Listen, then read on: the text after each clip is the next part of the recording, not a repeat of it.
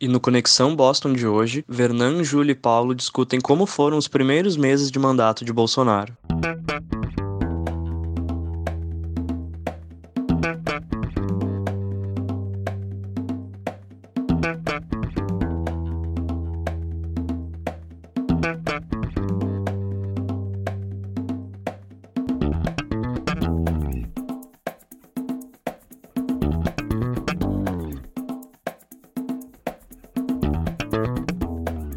Este é o Tapa da Mão Invisível, podcast destinado àqueles que querem ouvir ideias que abalam sociedades e que não são ditas na mídia tradicional. Bem-vindo, Paulo Fux. Tudo certo, Júlio? Tudo excelente. Bem-vindo, Vernan Wolf.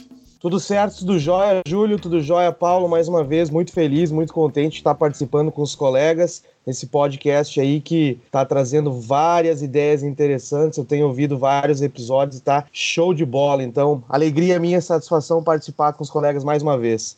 E retomamos aquele assunto sensacional que todo mundo adora falar, todo mundo adora descer a lenha, é falar mal do governo e mais especificamente falar mal do governo federal do Brasil. Não, Vamos peraí, lá, não, peraí, peraí. Não... Eu quero elogiar. Tá? Pra, Olha aí. Só pra ser do contra. agora, agora vocês querem criticar também, né? agora tá fácil.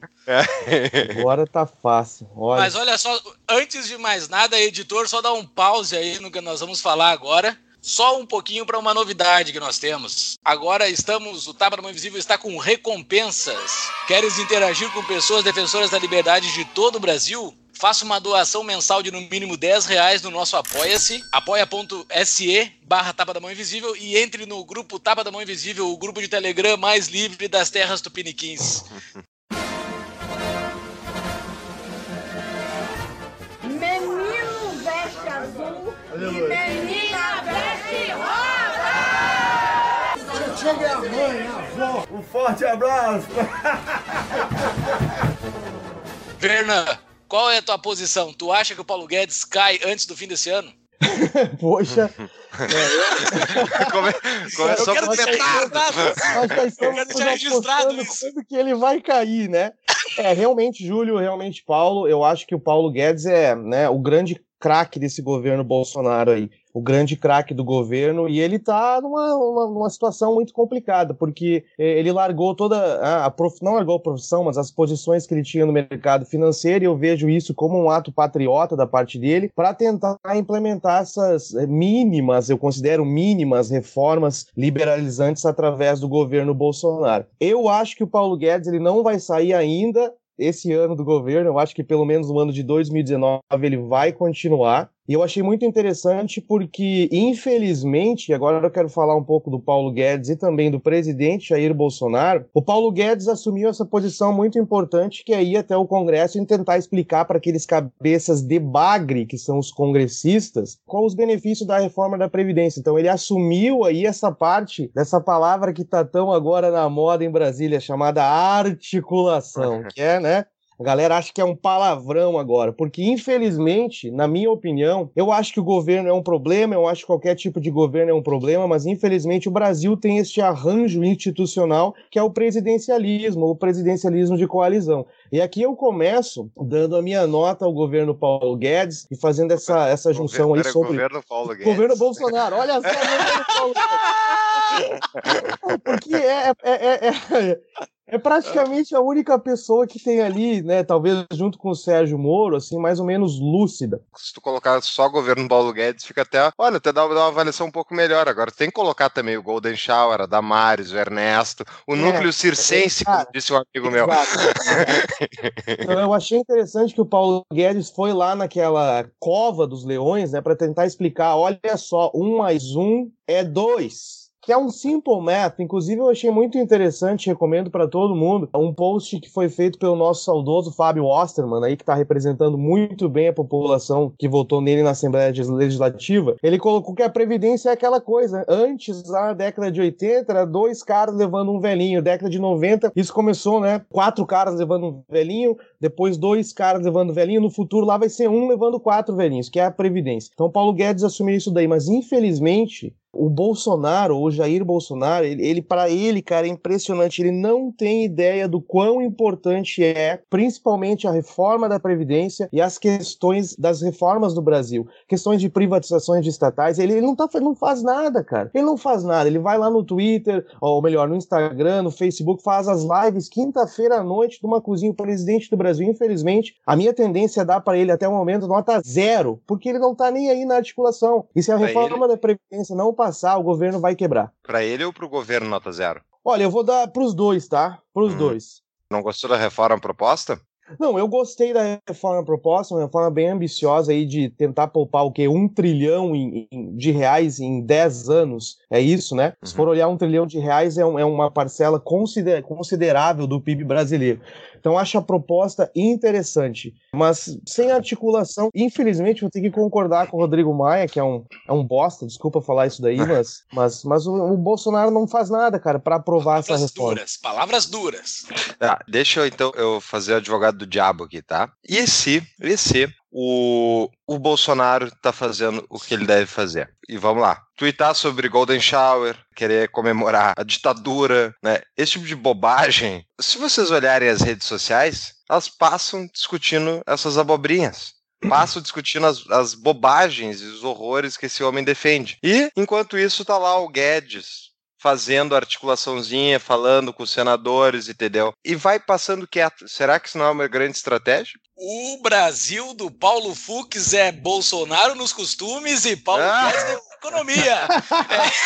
É, vai dar certo. É. Ah, é. Não, eu tô, eu tô tentando. Eu tô Sensacional. tentando fazer... Não, ele já, no outro episódio, ele já concordou com o Olavo de Carvalho com a conspiração globalista. Não, é, sim. Dos reptilianos, eu nunca esqueço. Não, então vamos lá.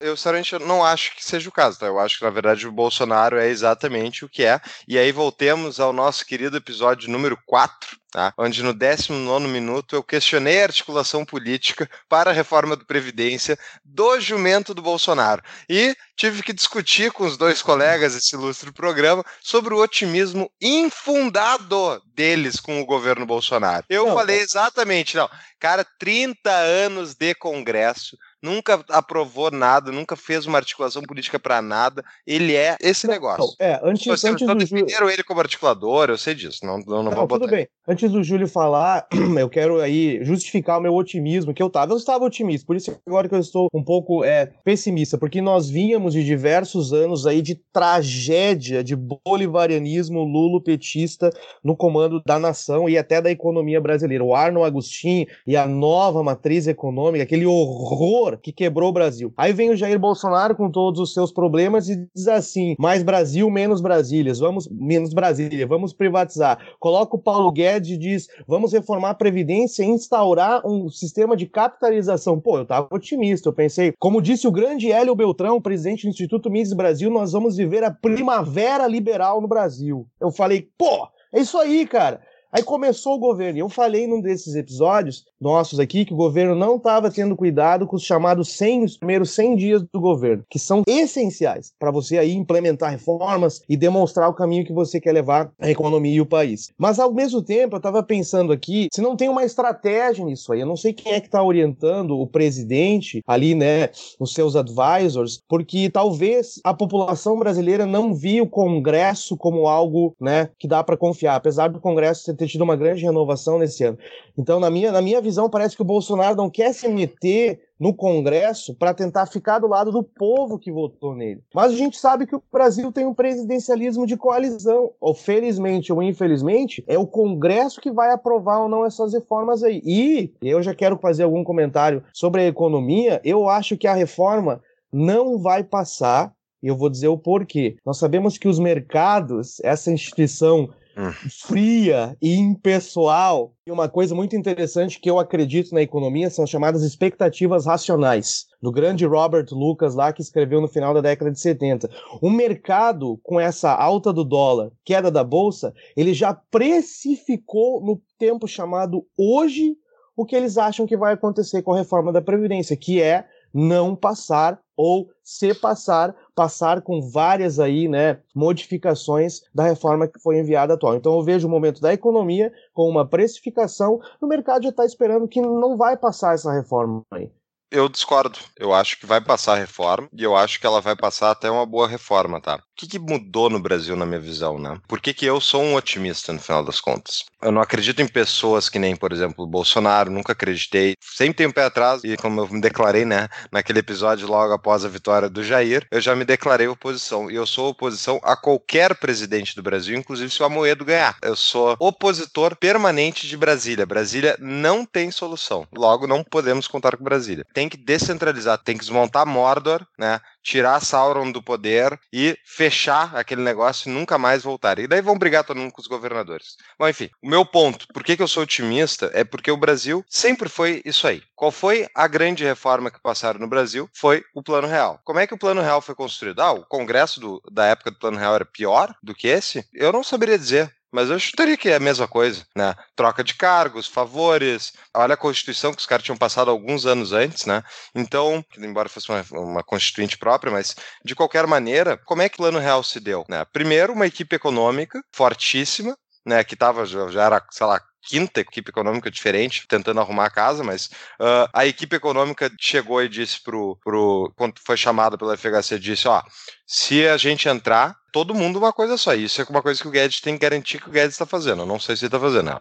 Se um sair, sai todo mundo. Por quê? Porque daí a pressão fica justamente do presidente está amarrado a toda a equipe econômica. E o presidente e a equipe econômica poder negociar com o Congresso em bloco e dizendo: Ó, oh, Congresso, vocês não querem, beleza, tá? Nós vamos sair, chamem outras pessoas, sai todo mundo, cai tudo, desaba, daí vai vir a catástrofe. Então, essa ameaça, essa, essa guerra, guerra fria entre Congresso, equipe econômica e próprio na época era o presidente, era o, o Itamar Franco, Itamar. que, que diga-se passagem também, era um jumento completo, era muito burro, né? O cara ficava. O que, que o Itamar estava preocupado? Em reinstalar a fábrica do Fusca no Brasil. Ele queria que voltasse a fabricar Fusca. Essa era a preocupação do presidente Itamar, entendeu? É, isso em 1993. Né? Então, o que, que aconteceu? Uma equipe econômica que soube, soube pressionar a articulação política e fez uma descentralização da articulação internamente. Cada um foi atacar um senador, foi atacar deputado. Eles foram fizeram uma blitz no Congresso e conseguiram fazer a articulação para o plano real passar, né? Inclusive manipularam o Congresso várias coisas, omitiram informações do próprio Jair, eh, do próprio Jair, do próprio Itamar para conseguir passar plano real. Então eu acho que é possível repetir isso. E eu acho que o Guedes Guedes já deve ter lido 3 mil dias no bunker, né? Que é o livro que conta a história do plano real. E o Guedes aí, essa é a grande questão do Guedes, ao meu ver, né? O Guedes, certamente sendo uma pessoa muito inteligente que ele é, quando ele foi apresentado o Bolsonaro pelo Winston Ling, né? E foi chamado para ser o ministro da Economia, caso ganhasse e tal, ele olhou assim, ele deve ter trocado 10 palavras com o Bolsonaro, deve ter pensado, bom, esse cara não é muito inteligente, não. Ele é exatamente aquilo que ele parece que ele é. Bom, vamos lá. Uh, qual é a chance desse cara fazer a articulação política, desse cara fazer as coisas que tem que acontecer? O Guedes, Guedes precificou o Bolsonaro, ao meu ver, lá no início. E ele já trabalhou com essa hipótese. É, agora ele assumiu articulação política, eu acho que ele, tipo, ele tava deixando as coisas acontecerem, esperando eles não tentarem, não conseguirem fazer, e daí ele falou, ah, tá, bota a camisa, bota a camisa 10 e vai para vai dentro do campo e vamos, vamos articular, então. Eu, então, eu, eu acredito que o, que o Guedes é capaz, sim, de fazer isso tudo. A única coisa, diferença que eu vejo é o seguinte, o Congresso Nacional, o Paulo, o Paulo Guedes está fazendo um trabalho fantástico de assumir essa questão da articulação, e concordo com tudo que você falou da equipe econômica, 94, a equipe econômica do Bolsonaro ponto para ele é fortíssimo, não é só o Guedes. Tem na parte das privatizações o, o cara da Localiza lá, como é que é o nome dele? Salim Matar. Salim Matar e etc. A única coisa que eu vejo, comparando lá com 94, o Congresso ele tá de, de eu gosto de falar, de birra, tá de beiço com o presidente Jair Bolsonaro o que o Congresso não estava assim de birra ou de beiço com o Itamar Franco. E a única coisa que eu esperava que o Bolsonaro fosse fazer, e, e, e eu sei que é horrível comparar o Bolsonaro com o Ronald Reagan, mas eu me lembro na década de 80, quando o Reagan ganhou do Carter, inclusive vai ser um dos show notes que eu quero compartilhar, vai ser um vídeo do YouTube que eu acho que tem tudo a ver com o momento no Brasil. O Reagan assume o governo norte-americano com inflação de dois dígitos,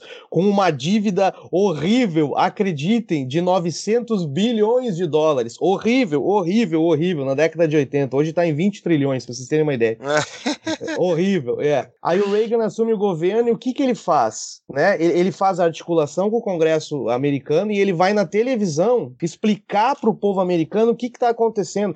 É um vídeo fantástico onde ele pega uma nota de um dólar Primeiro ele fala sobre economia, aí ele diz assim, mas agora eu vou acabar com os jargões econômicos que eu sei que vocês não entenderam. O Reagan, né? Aquele comunicação fantástica ele, dele. Ele pega uma nota de um dólar e mostra, e diz, essa nota, há 20 anos atrás, valia tanto. Daqui 20 anos ela vai valer 33 centavos se a gente não reduzir o tamanho do governo. Ou seja, ele vai diante da população para explicar aquilo para o povo e dizer: ó, eu estou no comando dessa nau, junto com o Congresso, para tentar mudar isso daí. Para mim, eu acho que o Bolsonaro talvez poderia utilizar as lives dele ou algo mais oficial, fazer um pronunciamento para a nação, para explicar para a galera o momento do Brasil, entendeu?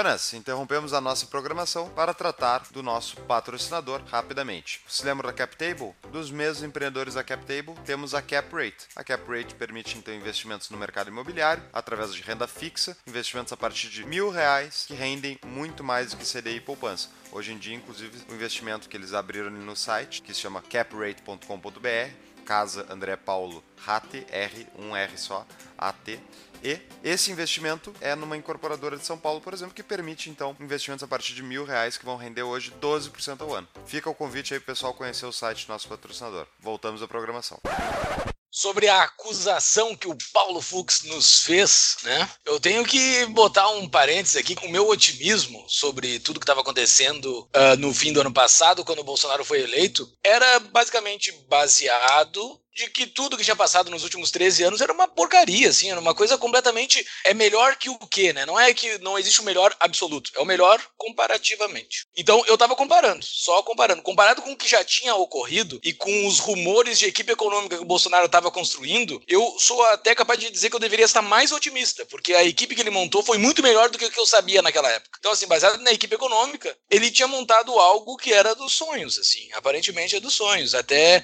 o Salim Matar publicou um, um, artigo esses dias numa revista aí, dizendo que ele está meio frustrado, que não está conseguindo fazer as, as, as, privatizações dele. Na minha opinião, isso aí ele só está fazendo um jogo interno para poder ganhar mais força e conseguir fazer essas privatizações, que devem estar tendo empecilhos internamente, principalmente nas alas mais mais estatistas dentro do governo, então acho que ele só está fazendo um jogo de se dizendo frustrado para conseguir para conseguir ganhar força. Mas Manda. Desculpa, só queria dizer que foi nas páginas amarelas da Veja essa entrevista dele. Ah, tá. É, foi muito boa. Vamos muito colocar, boa. eu acho que não dá para colocar Sim. no show notes. Né? Vou botar o link. Vou botar o link, né, mas... E daí, assim, eu acho que a equipe econômica dele é muito boa comparado com o que já aconteceu. Eu, aquele meu otimismo, eu sigo tendo ele ainda. Todas essas coisas que o Bolsonaro está fazendo, e agora eu quero ir contra o que o Vernan falou, todas essas coisas que o Bolsonaro está fazendo, e fazer de uma cozinha, e fazer essas coisas completamente amadoras que ele segue fazendo, contra o protocolo presidencial. Cara, eu tô. Uh, vamos usar palavras polidas aqui. Eu tô nem aí pro que o Bolsonaro tá fazendo, cara, com essas coisas. Porque, assim, é como o Jean Turco falou esses dias, o Adriano Jean Turco, sigam ele no Facebook, que ele tem posts sensacionais. Ele publicou esse dia, por que, que vocês ficam preocupados com o protocolo presidencial? É coisa mais arcaica protocolo presidencial. Eu tô nem aí pro que o presidente faz. Eu deveria estar nem aí pro que o presidente faz. Então, assim, se ele quer fazer essas coisas, ele que faça, eu tô nem aí. Ele quer falar de Golden Shower, quer falar de qualquer dessas coisas, eu tô nem aí, isso não mexe na minha vida. Se ele quiser passar uma lei que proíba alguma daquelas coisas ali, daí sim a coisa piora. Mas por enquanto, todas as duas grandes propostas que ele passou, que ele apresentou para o Congresso, foi uma coisa contra crime, que eu sou completamente contra também, acho que, todo, acho que vocês três são também, e a outra coisa é para resolver essa previdência, que eu não sei se um dia vai ter solução, e eu sou completamente desesperado esperançoso dela passar do jeito bom que tá. Ela tá muito boa. Essa primeira proposta, eu acho que o, é como um bom negociador que o Paulo Guedes deve ser. Ele botou o máximo para, como ele sabia que iam, que iam cortar várias coisas, ele botou o máximo de bom nessa primeira proposta para os caras ir cortando. E agora ele, ele, só tem a perder, né? Ele só tem a perder. Então, eu acho que vai ser perdido muito esse Congresso do Brasil pelos gráficos que mostram de posição pró e contra. O contra, o núcleo do contra é muito maior que o núcleo do pró. Então tem um mar de gente no meio ali que tem que ser conquistado, e aquele mar de gente tem que ser conquistado pelo pró-reforma. Então vai ser muito difícil, é um bando de estúpido que é formado esse Congresso.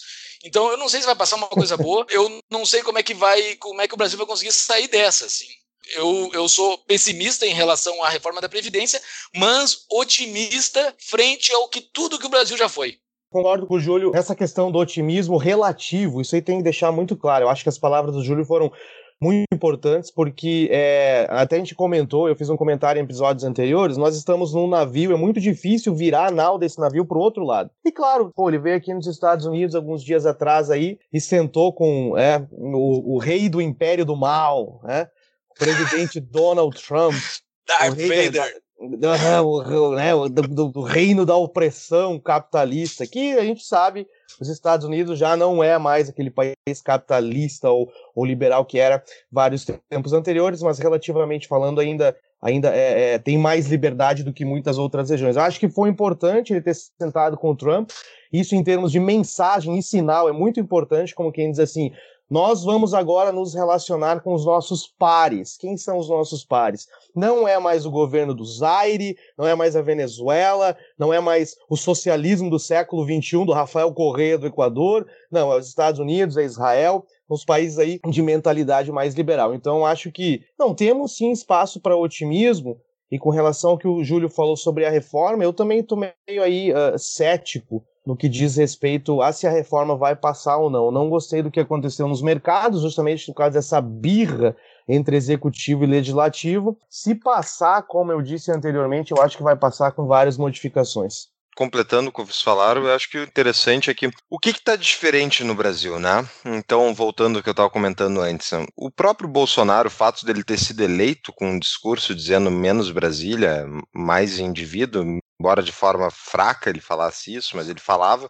Ah, já tiveram outros governantes comentaram isso, mas sabe, nunca foi tão aprofundado um lado de defesa política ativamente pró-indivíduo versus soluções coletivistas, né? Então, isso é um fenômeno diferente, uh, embora não tenha sido isso a grande razão que Bolsonaro foi eleito, ao meu ver, mas isso é sim influência do impacto das ideias liberais as ideias, inclusive conservadoras, ideias reacionárias também, tudo isso que veio para impactar a, o ambiente cultural brasileiro. Porque se a gente voltar desde 2003, 2000, até 2008, 2012, talvez, última vez, era PT, 10 cruzes, todo mundo petistas, falasse que era de direita, né? E a gente aqui, pelo menos eu não me considero de direita, sou libertário, né? Mas de qualquer maneira, prefiro muitas vezes um governo de direita do que um de esquerda, sim. Então, isso mudou profundamente. Não existia direita no Brasil até quatro anos atrás. Então, só o fato de ter esse contrapeso hoje, eu acho que, que é uma questão que é diferente. E, e outra coisa que está acontecendo, que eu acho que. Eu sou, eu sou um otimista com o Brasil, né? porque eu acho que o impacto das ideias liberais na economia, na política, na sociedade e na cultura, está só no início. É só o início. Porque, como dizia o Rodrigo Constantino alguns anos atrás, nós não cabíamos numa Kombi, os liberais no Brasil. Não, não, era, não era um número in, in, insignificante, entendeu? Não tinha nenhum impacto. Depois foi crescendo, foi crescendo. Eu sigo o Rafael Lima, por exemplo, já foi citado várias vezes aqui. O cara tem mil likes por tweet, entendeu? Tipo, e daí tu vai olhar, tem milhares de jovens que seguem ele, que tem seus próprios canais, tem seus próprios meios de comunicação, tem alguns tem podcasts concorrentes aos nossos, e tipo, tem uma, uma gurizada estudando com afinco, se preparando. Essas pessoas hoje têm 20 anos de idade. Só que daqui a 20 eles vão estar em cargos de poder, vão estar em cargos onde eles vão ter uma influência maior. Então eu enxergo que a gente está construindo uma geração que não é só esquerdista, que é o histórico da geração brasileira. É neutra e esquerdista. É. E os esquerdistas iam poder porque os neutros iam ganhar dinheiro. Isso está mudando. Então eu sou um otimista sim, tá? Mesmo que o Bozo seja o Bozo.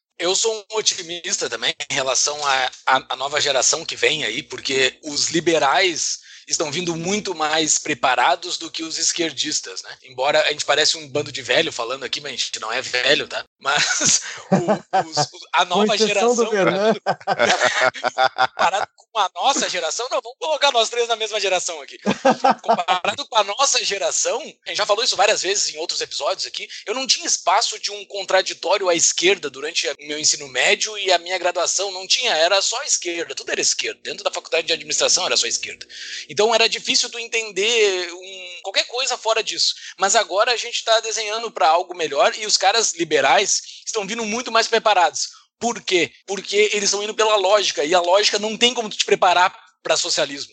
O cara que se prepara lendo a coisa, uh, lendo a literatura mesmo e se, e se, aprofundando, mesmo lendo os autores de esquerda, tu vê que aquilo não tem lógica. Tanto é que tem aquela frase famosa: quem leu o Manifesto Comunista é comunista, quem leu o Manifesto Comunista e entendeu não é comunista. é, é. Eu acho que tá vindo um povo com uma base crítica muito grande. Porém, Contudo, entretanto, não tem uma grande mudança vindo de dentro do governo. Assim, eu acho que nós três aqui estamos uh, concisos nisso. A gente só tem que deixar bastante claro, eu, pelo menos, a, a minha posição. O que o Bolsonaro está tentando passar e fazer o Mérico é legal, tá fazendo uma baita equipe, tá fazendo uma coisa talvez histórica para o Brasil, só que não vai mudar muito, tanto na Previdência na segurança do Sérgio Moro, ele não vai mudar muito. O Brasil tem uma Constituição extremamente ruim, não tem como é. funcionar isso, não tem como funcionar. Às vezes, assim, pensando bem maquiavelicamente, eu acho que o Bolsonaro tá tocando para arrebentar, ele tá, como diz os Raimundos, eu quero é ver o oco. Ele quer, ele quer tocar para arrebentar tudo e chamar uma constituinte, porque isso pode acontecer talvez. Talvez seja uma grande estratégia de tentar chamar uma, uma nova constituinte e reverberar tudo, porque não tem solução dentro dessa constituição atual e dentro desse parlamento atual, ele não vai fazer grandes mudanças. Para mim, um dos grandes problemas uh, do, do arranjo social do Brasil é, é, definitivamente a Constituição Cidadã de 1988. por que, que, eu, por que, que eu acho que é um problema? Inclusive, a, a Constituição é elaborada em 1988. O que está acontecendo no mundo, galera?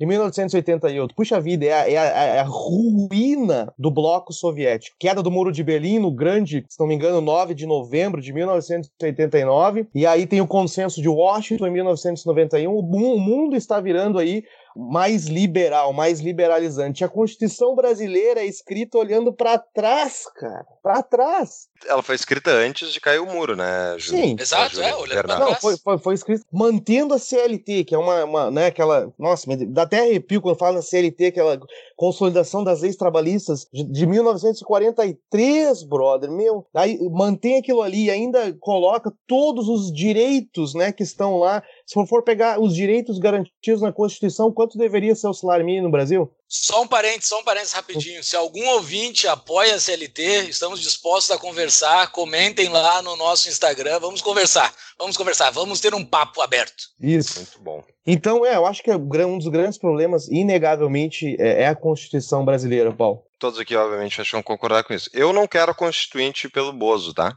Eu não quero. Nem que a vaca tussa.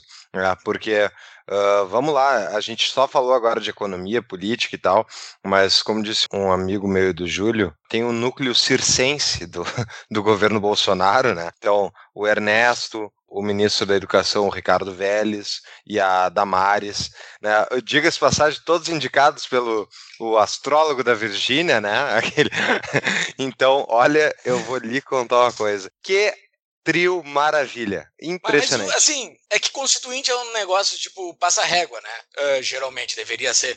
Eu não sei se o executivo vigente tem muita força sobre uma nova constituinte. Talvez tenha, talvez tenha, mas eu acho que seja isso que ele está querendo, assim. Porque não tem que fazer, tipo, o menos Brasília e mais Brasil. Nós três aqui concordamos com isso. Mas ele não tem como fazer. Ele não tem como não fazer tem o como. menos Brasília e mais Brasil com essa Constituição. O Congresso não vai passar PEC nenhuma para pró isso.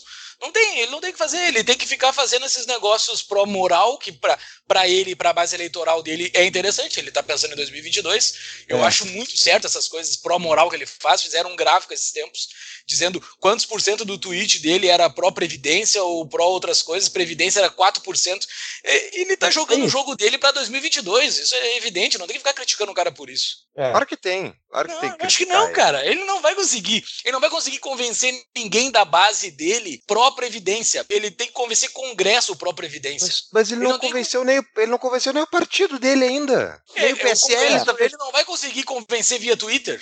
Ele tá é, pensando em 2022, cara. Ele tá nem aí pra essa previdência. É, esse que é o problema que eu vejo, entendeu? Porque realmente todos nós concordamos que não só para termos de Brasil, para as futuras gerações, né, aquele pensamento de mais longo prazo para criar um país mais sustentável e até que gere mais crescimento econômico. Inclusive, eu recomendo a leitura do artigo que está lá no Mises Brasil, quero colocar nos show notes também. O título do artigo é uma pergunta, é muito interessante. Vê se eu, eu tenho ele aqui. O título do artigo é o seguinte: recomendo leitura para todo mundo, tá? Você trocaria um aumento de até 30% em seu salário pela manutenção da Previdência Social? E o subtítulo é O Assalto ao Trabalhador vem disfarçado de direito social. Então, a reforma da Previdência é algo muito importante para a produtividade do brasileiro. Eu acho que o presidente deveria focar nisso daí. Uma coisa que eu vejo que ele deveria fazer, até já para né, tocar no assunto da queda de popularidade do Jair Bolsonaro, o Bolsonaro foi eleito numa das maiores manifestações populares da história recente do Brasil. Não tem como negar o cara que não gastou nada, gravando um vídeo da cozinha dele contra tudo aí, né, o chamado establishment. Foi até a eleição foi mais ou menos parecida com o Donald Trump aqui nos Estados Unidos.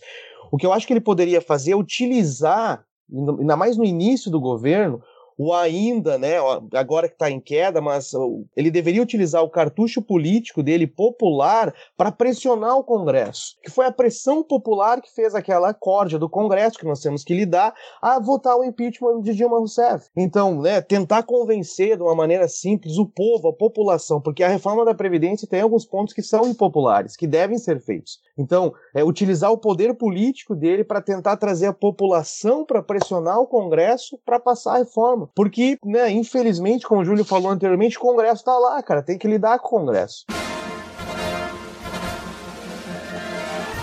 Menino veste azul Aleluia. e menina veste rosa! Chega é a mãe, a avó, um forte abraço! Tem aquela frase famosa, que eu não me lembro do autor agora, mas uh, não se tem uma resposta simples para um problema complexo, né? Não, toda, toda, todo problema complexo tem uma resposta simples e errada. Essa é a frase. Eu não me lembro quem é o autor. Mas o problema da Previdência é um problema extremamente complexo. E problemas complexos tu não consegue lidar via democracia, via é grande povo, grande massa, tu não consegue lidar. Tu não é consegue é, convencer eles de que a Previdência é uma coisa boa. É muito complexo, cara, muito complexo. Eu, que entendo de finanças um pouco além da média brasileira, eu não consigo explicar para os meus pares do meu dia a dia que a previdência é boa, entendeu? Para eles. Eu não consigo explicar porque é muito complexo. É, é algo. É na... Então, tu tem que tentar convencer os, os, os, parlamentares sem pressão popular. A Dilma era muito fácil de convencer de derrubar. É aquela pessoa, tira e mata. Era, era muito fácil de fazer isso. É, Ela tá te atrapalhando, derruba. Mas a Previdência é muito é. complicado, cara. Eu não sei se vai conseguir via pressão popular. Não é pressão popular, é pressão de nicho, né? É pressão de, tipo, pessoas influentes defenderem. E a grande razão que eu acho que a Previdência vai passar é porque um setor muito importante da sociedade, que historicamente é um, muitas vezes o fiador das reformas, uh, já comprou a reforma, que é a mídia. A mídia. A mídia, tu tá vendo algum jornal defendendo que não tem que fazer reforma? Todos eles defendem, mesmo jornais que nem, que nem a Folha, entendeu? Então, é, a mídia já entendeu. Se a mídia já entendeu e é ela que fala, é pronto. É, tipo, até porque a mídia é composta de um bando de esquerdistas. Então, então tipo, é claro, pode ser o editorial, pode ser o chefe deles, mas Cara, não tem, não tem texto na mídia dizendo que, que tem déficit na Previdência mais. Se a gente voltar seis meses atrás, tinha gente ainda, tem gente ainda hoje em dia, mas tipo, não tem mais gente influente dizendo que a Previdência tá super de boas. Não tem mais isso. Eu não assisto mais o Jornal Nacional, mas eu imagino que eles devam estar com esse tom também. No nosso episódio 24, que nós falamos com o João Ferreira, que a gente fala sobre o viés ideológico da mídia, ele fala que o grande clero da mídia já fechou com a Previdência, entendeu? E o baixo clero já não tem mais muito espaço para se manifestar manifestar, corroborando com o que o Fux acabou de falar. Então, eu espero mesmo que a mídia esteja voltada para isso. Eu não sei como é que está dentro de programas humorísticos, aquelas coisas assim, porque isso mexe na cultura muito. O, aquele o Zorra Total, nem sei se existe ainda, mas aquelas Praça é Nossa, essas coisas assim, que entram na cabeça da pessoa, ah não, eu nunca mais vou me aposentar, vou trabalhar até morrer. Essas piadinhas vão entrando na cabeça da população, vai martelando e forma opinião, cara. Isso sim é. forma opinião. Isso é uma frase simples, ó, vou trabalhar até morrer. Vou trabalhar até morrer. Isso entra e tu não consegue reverter mais essa frase. Eu não sei como é que tá hoje dentro da mídia brasileira, bastantão, a mídia de massa, que eu não assisto mais isso, mas é interessante fazer essa pesquisa. É, não, eu tô tentando entender é, essa questão, assim, da questão da mídia, né? Porque realmente, o que o Fux falou, eu também não noto, assim, nas mídias tradicionais, como até a própria Folha de São Paulo, o Globo, ninguém assim criticando ferrenhamente a, a, reforma da Previdência. Então, mas o que o, o, o Júlio falou também é interessante. Lá no, no, no varejo, como diz, né, frases que são utilizadas pela esquerda, que acaba gerando massas de manobra, pode, na cabeça deles aí, convencer eles que a reforma não é, não, não, não é algo bom para o Brasil. Um Marcelo Adnet da vida tem muito mais força que um William Bonner, é. às vezes, Nossa, em determinada situação. Claro que sim, cara. Não, claro que não. sim, o cara fica martelando aquela frasezinha na cabeça do cara ali, ó, e deu a, a reforma da Previdência é ruim, eu vou trabalhar até morrer e acabou, minha vida acabou, não tem mais aposentadoria. E tu vai explicar como contra isso, tu não consegue explicar ah, mais como. Cara, o poder da, do Jornal Nacional é inegável. É, ah, é, mas eu não sei como é que tá a posição do William Bonner hoje. Se ele fica dando uma posição de isentão. Ah, não, a reforma da Previdência é boa e ruim, é boa e ruim, é boa e ruim. Não, Daí chega não, um cara do humor e, e, se posiciona basicamente de que ele, que ele é ruim, então tu tem alguém não, se posicionando. Ele não fala isso, mas ele fala aquilo que ele, eles reportam aquilo, que é tipo, ó, o governo diz que a economia vai ser de um trilhão de reais ao longo de 10 anos e bababá. Uh, e fala, explica as regras e tal, e faz só explicar de verdade ó, o que foi proposto. Aí diga-se passagem isso, né, a gente não comentou, a proposta da reforma da Previdência foi muito bem desenhada, porque ela, ela foi justamente contra o discursinho da, da esquerda o discursinho anti-reforma, ela atacou diretamente quem ganha mais, quem é que tem mais privilégios, e ela procurou beneficiar justamente quem é mais que mais sofre, né? que são os mais pobres. Eles conseguiram fazer uma reforma muito bem pensada, até para quebrar o discurso de resistência, né? E diga-se passagem, que comédia que comédia ver partido que nem o PSOL e companhia defendendo que a reforma da Previdência é contra os mais, os mais pobres, né? Eles estão lá basicamente defendendo a aposentadoria integral para cara que ganha 30 mil por mês, cara. É inacreditável. É, é inacreditável Exatamente. como eles são hipócritas. hipócritas. Essa tem que ser a pecha, né, cara? Essa tem que ser a é, pecha para conseguir passar isso aí. Né? Safados, canalhas, cara. É isso que esses caras são. Freixos, imbecis completos. Isso que o Fux falou agora é, é um dos motivos pelos quais eu também tenho um pouco de otimismo. Vocês estavam comentando ali sobre a, a, nova onda liberal, né? Como o Júlio mesmo falou anteriormente. É, eu me lembro eu quando eu. tô ficando otimista, eu tô ficando otimista. tô virando aqui, ó. Tô virando, vai lá. Vamos negociar congresso, vamos negociar congresso. o, o, Fux, o Fux abre um episódio aí, esse episódio dizendo eu estou otimista no governo Bolsonaro. Eu pensei, mas peraí, eu tô. Não falei que eu, governo, mesmo, eu estou no mesmo podcast, deixa eu é. ver o um nome aqui, tá? Para da mão invisível. Não, ainda é o mesmo. Eu estou no meu otimismo, né? Não, mas isso, não, isso, isso é muito interessante interessante porque o fato de partidos como o PSOL, o fato de partidos como até o PT, né, cara, vamos conversar, do Centrão, MDB, esses caras, hoje em dia, aí, é, serem chacota, né? A gente fala, eles falam certas coisas, a galera ri. É um dos motivos pelos quais eu fico otimista, porque mostra que finalmente o Brasil passa a ter uma população que começa a entender que tudo que eles estão falando é bobagem, ou seja, a chamada guerra cultural, né? Mais espaço para liberais no Congresso, como tem agora muita gente do novo lá, até nos próprios centros acadêmicos das universidades. Hoje em dia, a galera mais jovem eles têm essa voz liberal onde eles podem pelo menos discordar do pessoal. Me lembro quando eu estava na faculdade de economia, no ápice do socialismo do PT, em 2008, 2009, cara, era assim, era nove entre cada dez, era 80% todo mundo com o mesmo pensamento. Aquilo ali era algo assim, status quo. Hoje em dia, essa galera tá não só sendo questionada, como nós estamos dando risada deles. E eu noto isso também tá acontecendo nos Estados Unidos, aqui, onde eu estava falando para vocês antes do programa, na universidade onde eu trabalho, criaram o chamado Safe Space, né, gente? É um absurdo pra galera. né? Não, ninguém pode discordar de mim. Olha que feio. Se discordar, eu posso aí fazer um abrir um processo dentro da universidade. Mas até aqui, Estava rolando alguns anos atrás a briga onde as vozes mais conservadoras no sentido americano ou defensoras do livre mercado não, não eram escutadas nos campos. Aí tem um, um canal do YouTube que eu acho sensacional, tem uma dica né, para fazer no Brasil, não sei se vocês já viram falar.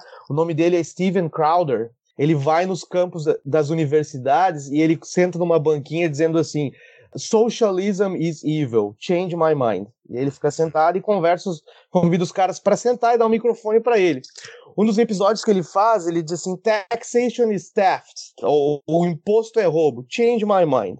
Aí os caras começam a sentar com ele e ele destrói os caras de uma maneira simples, mostrando para eles que, que realmente, né, é, tá, imposto é roubo ou socialismo não funciona dentro do campus da universidade. Eu vejo aquilo ali, aí eu lembro do Brasil, parece que o Brasil está começando a ter uma chance, e eu me mostro otimista, nessa questão, de possivelmente vencer essa chamada guerra cultural de mentalidade coletivismo, como o Fux falou anteriormente, eu acho esse termo é o que descreve o Brasil, a sociedade brasileira, coletivismo versus o liberalismo ou individualismo. Então, também estou um pouco otimista, apesar né, do governo ter todos os problemas aí.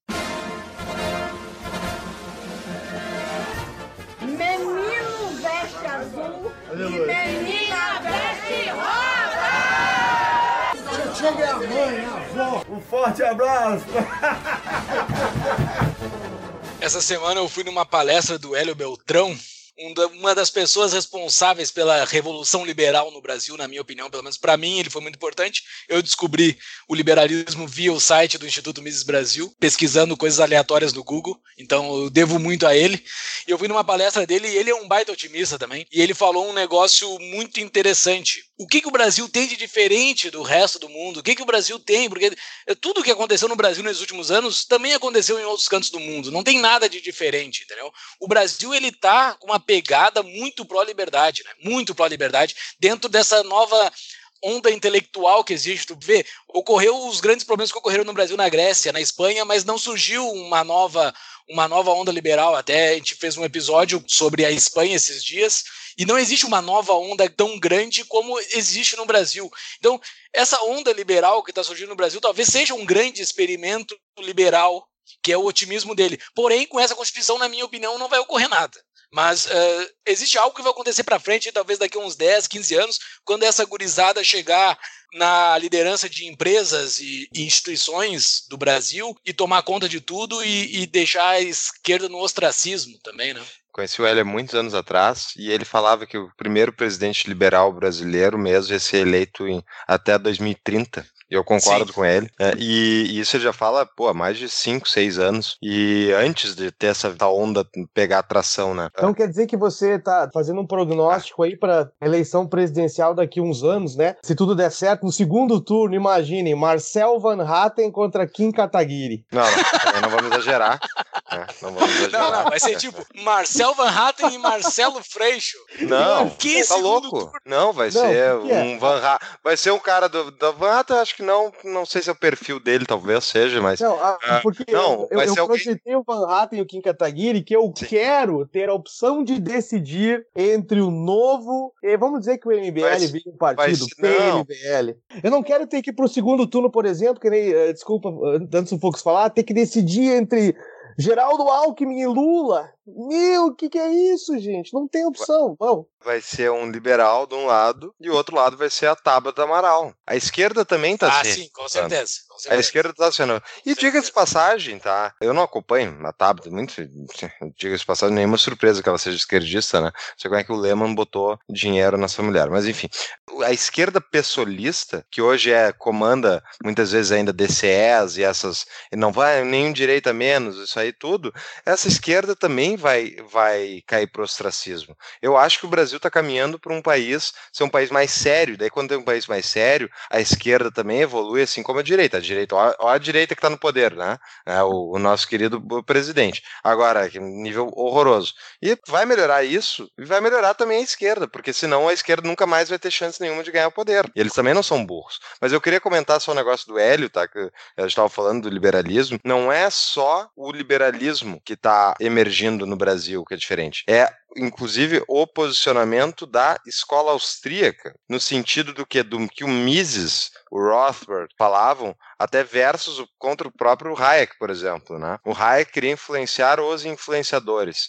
e o Mises e as propostas da escola austríaca da, da, da vertente misiana é justamente falar direto para o público é tu explicar para a população, é tu ter um discurso fácil, é, entendível, que as pessoas consigam ler, entender como é que funciona. Então, isso eu acho que é uma das coisas principais que aconteceu de diferente próprio site do Miss Brasil, mas assim como esse tem outros e tal, que falam direto para a população e também foi uma emergência da internet isso, mas as pessoas estão podendo aprender por conta própria, não tem que ficar ouvindo um professor explicar para elas, sendo que esse professor também muitas vezes já vai ter um viés diferente da, daquele do site ou do conteúdo. Só acho que tem que ter cuidado, concordo com o Fux, eu acho que essa esquerda pessoalista aí vai acabar ficando fora de cena, o que é bom para todo mundo, que é bom para uhum. todos nós. Só tem que ter cuidado, porque aqui nós estamos vendo os Estados Unidos, eu sempre lembro, né, o que está próximo de mim, tem o, o saudoso Partido Democrata, aqui nos Estados Unidos, que é o partido mais à esquerda, que os Estados Unidos tinham atingido, lá pela década de 90, 80 e 90, né, até início dos anos 2000,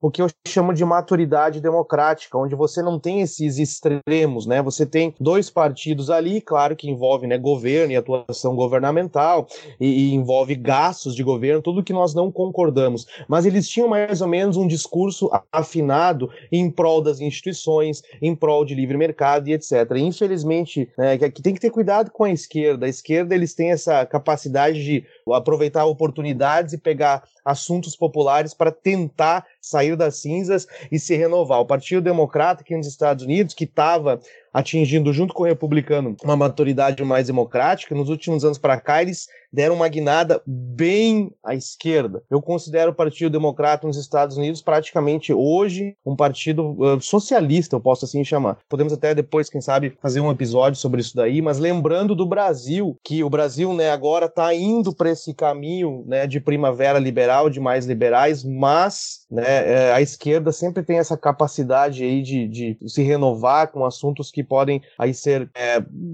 a população acha que é importante, que é interessante para eles, mas a realidade não é, Júlio. Não, mas sobre o que o Fux falou e o que tu falou também, temos um prognóstico muito favorável pra gente, porque assim, eu de fato falei sobre o Marcelo Freixo, mas faz todo sentido o que o Fux falou sobre a Tabata Amaral ou alguém em torno dela, alguém com o perfil dela, e sobre sair de um Rodrigo Maia, que seria o futuro presidente se o Brasil seguisse igual ao 2013, ao Brasil pré-2013, seria um Rodrigo Maia, o nosso futuro presidente, e para um Marcel Van Hatten ou alguém do Novo ou alguém do MBL que seja, porque isso é deslocar a janela de Overton distante da esquerda, né? Tu isso. desloca, tu tira completamente ela de, distante da esquerda. Quem não sabe que a janela de Overton, procure no Google, é uma teoria não, muito pro... boa sobre, sobre política. Procure no show notes, né, Júlio? Colocaremos no nosso show notes, então. o Fuque sempre me manda os nossos ouvintes. Não, eu concordo com o Júlio 100%, por isso que eu falei em tom de brincadeira, mas também esperançoso, um segundo turno entre os liberais e os conservadores, né? Porque daí você tira da jogada essa, esse coletivismo, né, da sociedade representado por, esses partidos mais à esquerda, Júlio. E sobre um ponto que tu falou lá no início, que eu tinha anotado aqui e tinha esquecido de falar, sobre a visita do Bolsonaro ao Trump, né? Bolso Trump, embora aquilo tenha sido um negócio muito rápido, muito de passagem, mas na minha visão isso é, isso é muito importante, porque assim, nós já falamos em episódios anteriores aqui o dinheiro que manda no mundo hoje é o dólar, né? E o dólar ele é lastreado nesse grande, monumental exército americano e o Trump é o comandante em chefe desse exército. Então, assim, o lastro do que está movendo o mundo hoje é o governo dos Estados Unidos. Isso eu não estou puxando o saco dos Estados Unidos, eu estou só fazendo uma análise crua do que acontece no mundo hoje e é eles que mandam no mundo e é eles que vão ditar vários ritmos. Então é interessante que o Brasil seja aliado desses caras. Boa parte dos valores fundamentais dos Estados Unidos é o que pode trazer algo bom para o Brasil no futuro. Então, assim, pró-liberdade, pró-família, pró-individualismo. Então, assim, eu acho que eu acho que estamos no caminho certo é muito interessante e economicamente é muito bom também o Brasil, porque é uma vírgula dentro da economia americana que entre para o Brasil já muda completamente a vida do brasileiro e principalmente a vida do mais pobre brasileiro. Ele vai ter produtos extremamente baratos de acesso ao seu dia a dia e não só o riquinho do Brasil que vai fazer enxoval em Miami, porque só ele tem acesso às, às coisas baratas atualmente. O pobre não tem acesso a coisa barata. Então, é uma abertura do Brasil para os Estados Unidos muda completamente a vida de todos aqui. Não é puxando o saco dos Estados Unidos, não é puxando nada, mas é o mundo real, é isso que está apresentado para a gente hoje. É, com certeza, não poderia concordar mais. Eu acho que é muito importante a visita, como o Júlio falou, e isso simboliza, é uma visita simbólica e emblemática com quem que o Brasil quer se relacionar como o Júlio falou, infelizmente os Estados Unidos é, é o país que né, domina o mundo hoje. Se o Brasil puder importar não só produtos, serviços que podem beneficiar os mais pobres, mas principalmente as ideias dessa galera representada pelo lado dos Estados Unidos. Estados Unidos que, né, infelizmente nós estávamos falando sobre o fim do Império Americano. Estamos muito tristes aqui, Paulo e Júlio. Saíram os, os resultados do último trimestre da economia norte-americana em 2018. No último trimestre, os Estados Unidos teve um pífio desempenho de 2,5% de crescimento do PIB. Só o que eles cresceram deve ser um Brasil.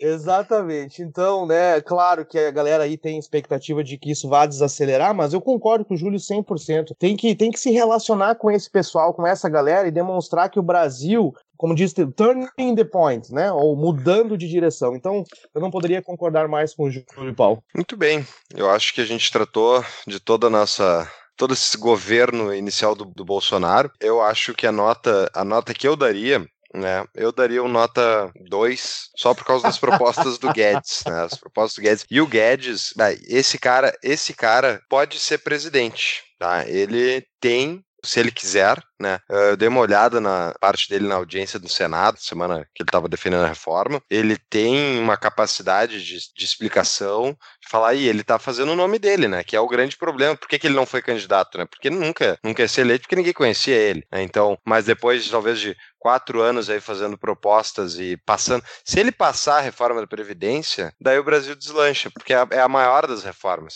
Se Sim. ele passar a reforma da Previdência, o resto ele passa também, entendeu? E daí fica o Bolsonaro lá tweetando sobre Golden Shower e outras bobagens no Twitter enquanto isso. Beleza, tá? Eu tô fechado por esse governo daí. Ainda seria oposição, mas então, é, é... Então, se tudo der certo, se tudo der certo, daqui a alguns anos o Júlio e o Paulo vão ter que renomear o nome desse episódio como episódio profético, onde eu falei o governo Paulo Guedes. É, exatamente. É isso aí. Eu... Oremos. Todo mundo deu nota aqui, eu também vou dar uma nota, mas como tudo que eu falo do governo é comparativo, né? Então eu vou dar uma nota igual a do Paulo, Porém, eu quero dizer que a nota dos governos anteriores era 1. Então a nota desse governo é 2. A nota do governo é o dobro das anteriores. Eu estou muito otimista. É o dobro. 2. O número 2, o número 2, ele é o dobro de 1, só que ele é muito longe do 10 ainda. Muito é longe do 10. Tem que deixar isso muito claro. Ele é muito longe do 10, mas ele é o dobro do 1, por isso que eu estou extremamente otimista. Sempre fui otimista com esse governo, porque comparativamente ele é muito melhor que os demais. É, eu comecei com nota zero no início do programa, que, né? Mas, na minha opinião, qualquer governo tinha que receber nota zero, não importa o, o qual. Ah, um rompante, o Fernando teve um rompante liberado.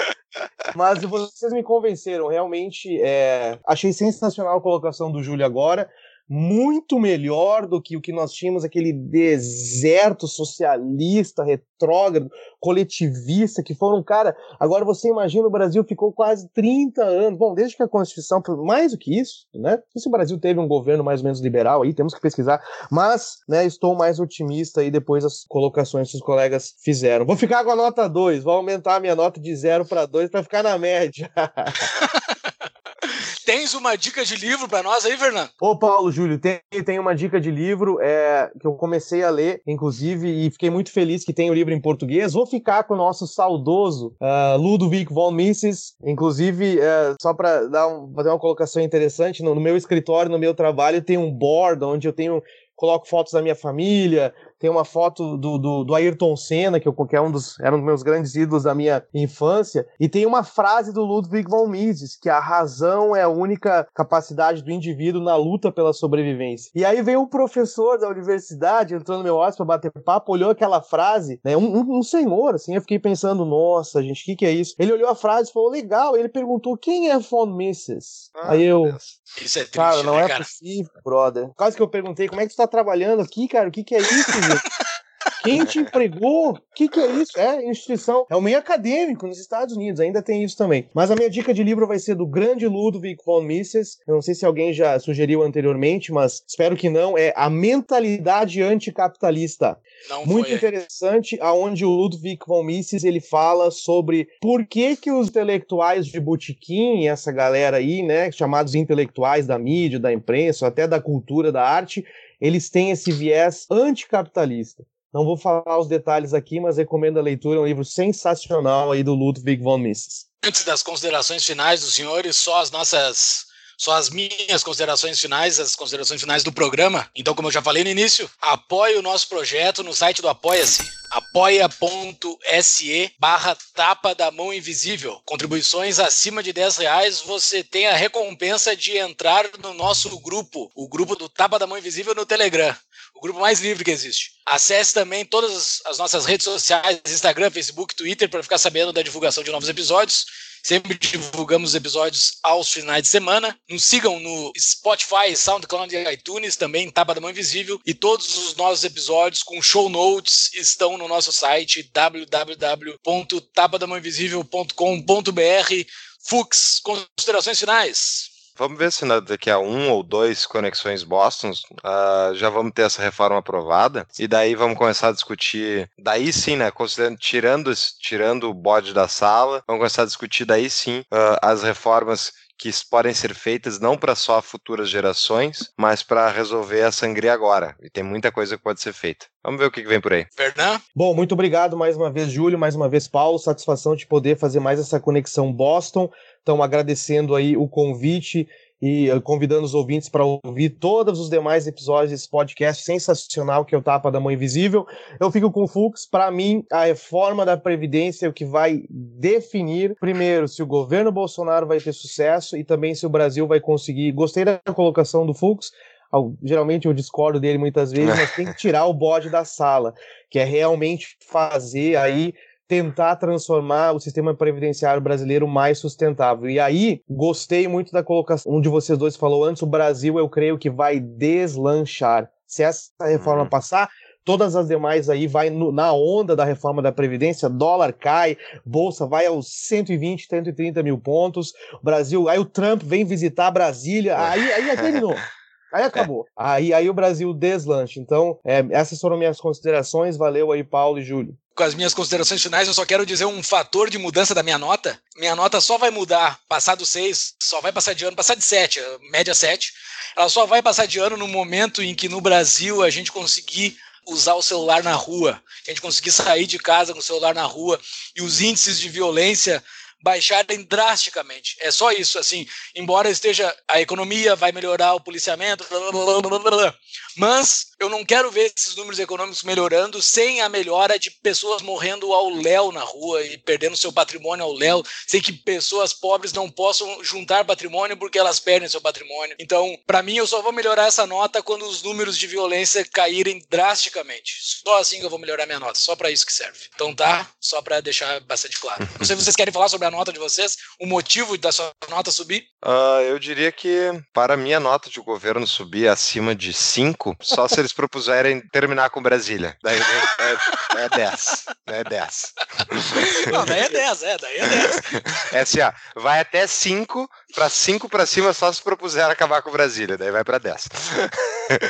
Bom, a razão pela qual eu aumentaria minha nota, eu sou refém das minhas ideias de teoria econômica, então eu sempre pendo pro lado da economia. Minha nota vai, vai ter um passing grade, como eu gosto de falar aqui pra, pra galera que eu dou aula, acima de 7 ou e tudo mais, se, em primeiro lugar, é, eu ver reduzir ou eliminar drasticamente o número de estatais no Brasil, onde o sistema privado brasileiro, a iniciativa privada, tenha muito mais liberdade. Abertura comercial, que o Júlio falou anteriormente sobre os Estados Unidos, muito importante, abertura comercial irrestrita, e aí ver a economia brasileira virar um dínamo e explodir, não baseado no consumo do governo ou no gasto governamental, mas baseado nas ideias do Júlio, do Paulo, do seu José, do Pedrão que está chegando aí, né, de todos os indivíduos que é geralmente quem gera riqueza em qualquer sociedade. Então, quando a economia deslanchar, tirando as amarras governamentais, talvez a minha nota aí vai ser um 7, um 5.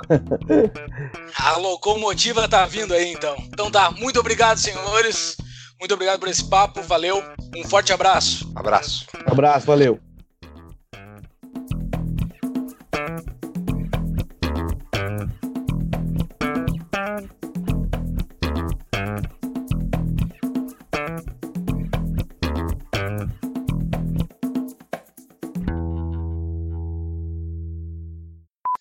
Só cuidem os barulhos, os barulhos uh, laterais.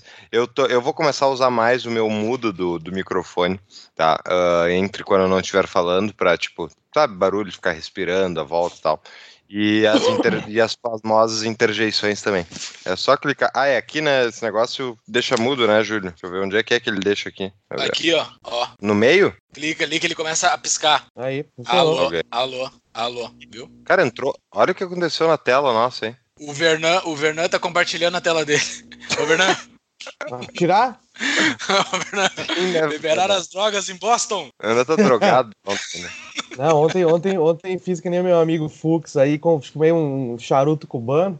Ah, de respeito. É. Coisa boa, meu. É legal porque você não, não, não, não suga, pra, não inhale, né? Não inala. Tira o compartilhamento, pô, mano. Como é que eu faço aqui? Eu, eu apertei sem querer aqui, né? Aí, é isso. Beleza. Cara, eu fumei um charuto cubano no, na. No... Liberaram as drogas.